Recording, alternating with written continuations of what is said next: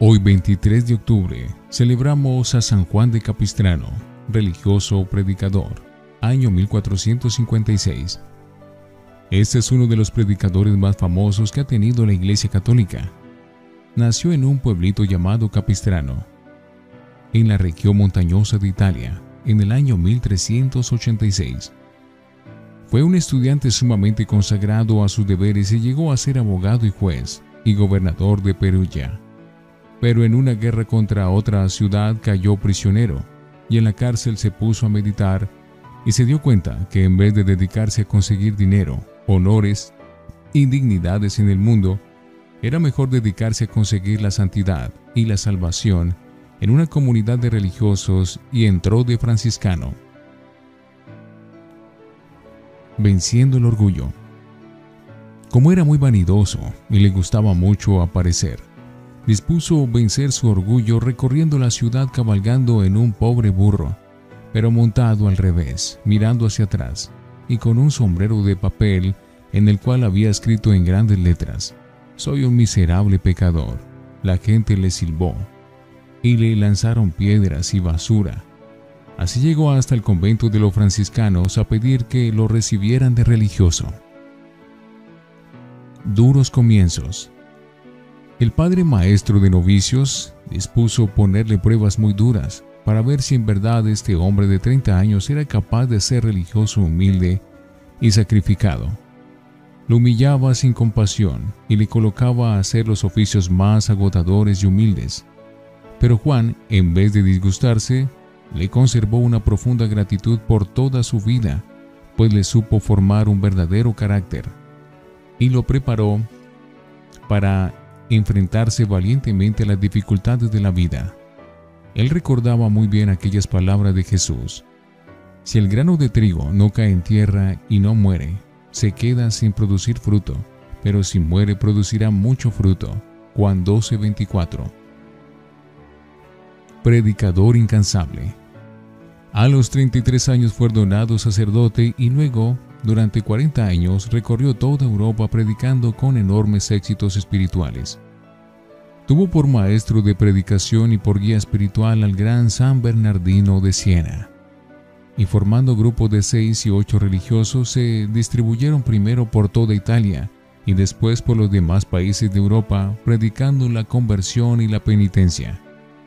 Juan tenía que predicar en los campos y en las plazas porque el gentío tan enorme no cabía en las iglesias.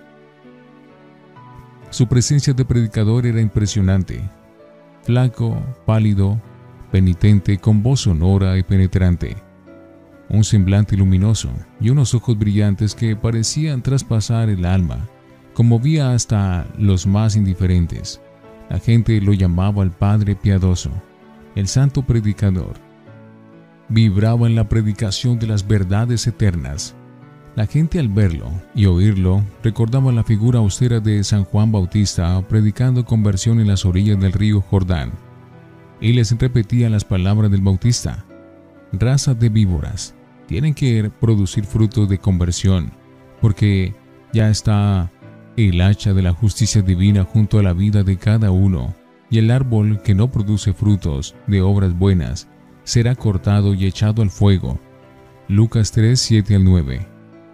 Muchos pedían a gritos la confesión, prometiendo cambiar de vida y estallaban en llanto de arrepentimiento.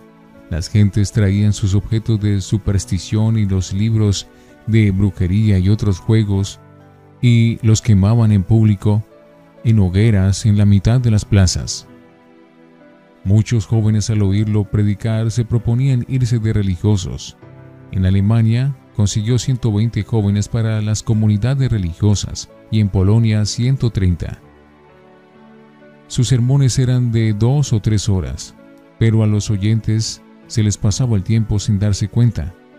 Atacaba sin miedo a los vicios y malas costumbres, y muchísimos, después de escucharle, dejaban sus malas amistades y las borracheras Después de predicar se iba a visitar enfermos y con sus oraciones y su bendición sacerdotal obtenía innumerables curaciones. Penitente. Juan convertía pecadores no solo por su predicación tan elocuente y fuerte, sino por su gran espíritu de penitencia.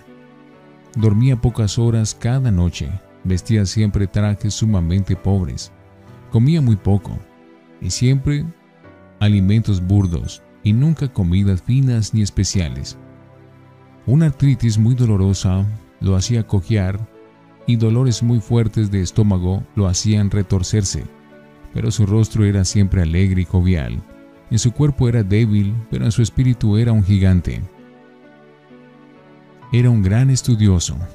Después de muerto reunieron los apuntes de los estudios que hizo para preparar sus sermones y suman 17 gruesos volúmenes. Reformador. La comunidad franciscana lo eligió por dos veces como vicario general y aprovechó este altísimo cargo para tratar de reformar la vida religiosa de los franciscanos, llegando a conseguir que en toda Europa esta orden religiosa llegara a un gran fervor. Oposiciones. Muchos se le oponían a sus ideas de reforma y de volver más fervorosos a los religiosos y lo que más lo hacía sufrir era que la oposición venía de sus mismos colegas en el apostolado. Se cumplía en él lo que dice el Salmo. Aquel que comía conmigo el pan en la misma mesa, se ha declarado en contra mía. Pero esas incomprensiones le sirvieron para no dedicarse a buscar las alabanzas de las gentes, sino las felicitaciones de Dios. Él repetía la frase de San Pablo, si lo que busco es agradar a la gente, ya no seré siervo de Cristo. Diplomático. Juan tenía unas dotes nada comunes para la diplomacia. Era sabio, era prudente y medía muy bien sus juicios y sus palabras. Había sido juez y gobernador y sabía tratar muy bien a las personas. Por eso cuatro pontífices, Martín V, Eugenio IV, Nicolás V y Calixto III, lo emplearon como embajador en muchas y muy delicadas misiones diplomáticas y con muy buenos resultados. Tres veces le ofrecieron los sumos pontífices nombrarlo obispo de importantes ciudades, pero prefirió seguir siendo humilde predicador, pobre y sin títulos honoríficos.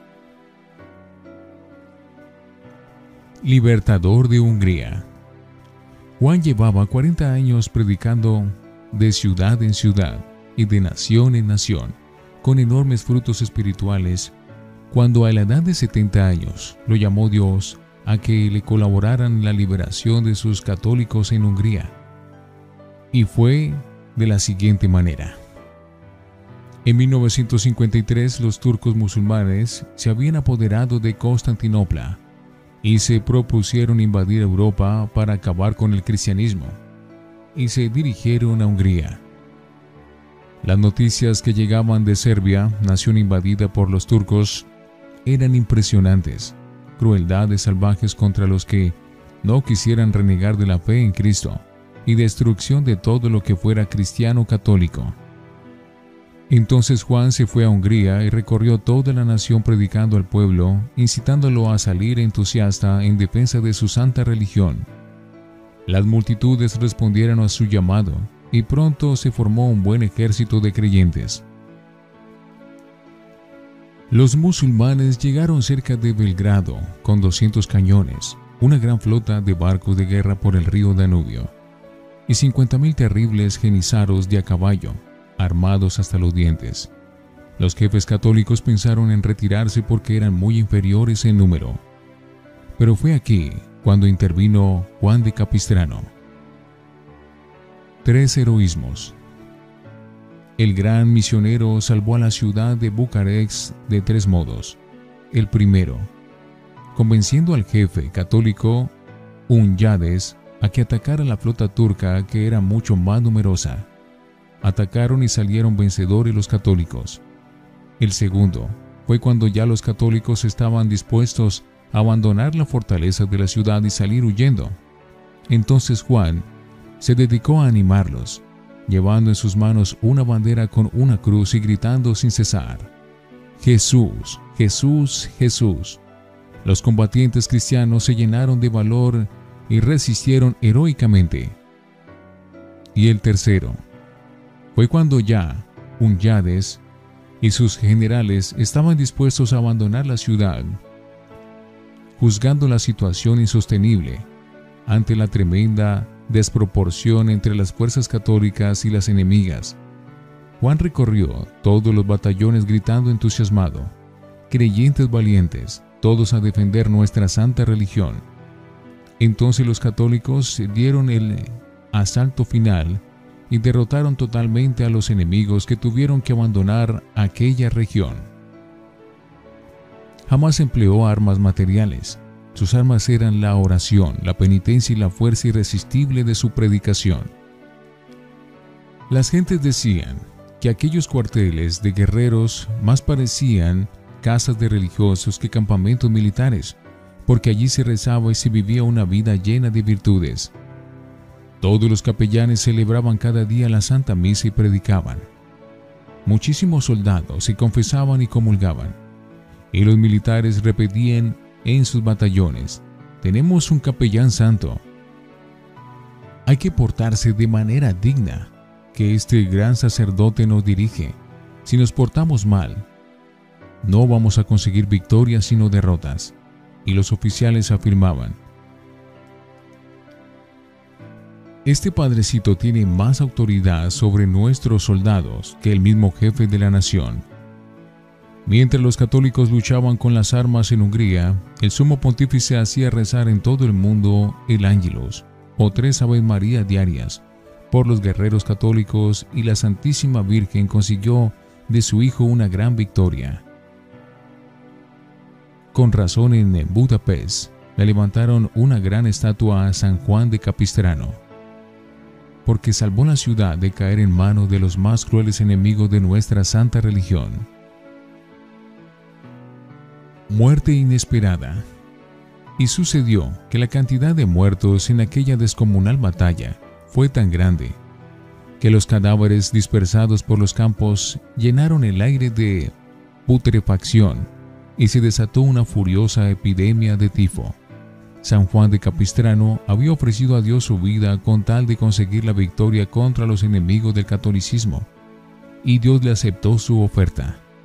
El santo se contagió de tifo, y como estaba tan débil, a causa de tantos trabajos y de tantas penitencias, murió el 23 de octubre de 1456. Gran apóstol, alcánzanos de Dios entusiasmo y valor para defender siempre nuestra amada religión católica. Orad y trabajad por la nación donde estéis viviendo, porque su bien será vuestro bien. Jeremías 29:7. Palabra de Dios. Te alabamos, Señor. San Juan de Capistrano ruega por nosotros.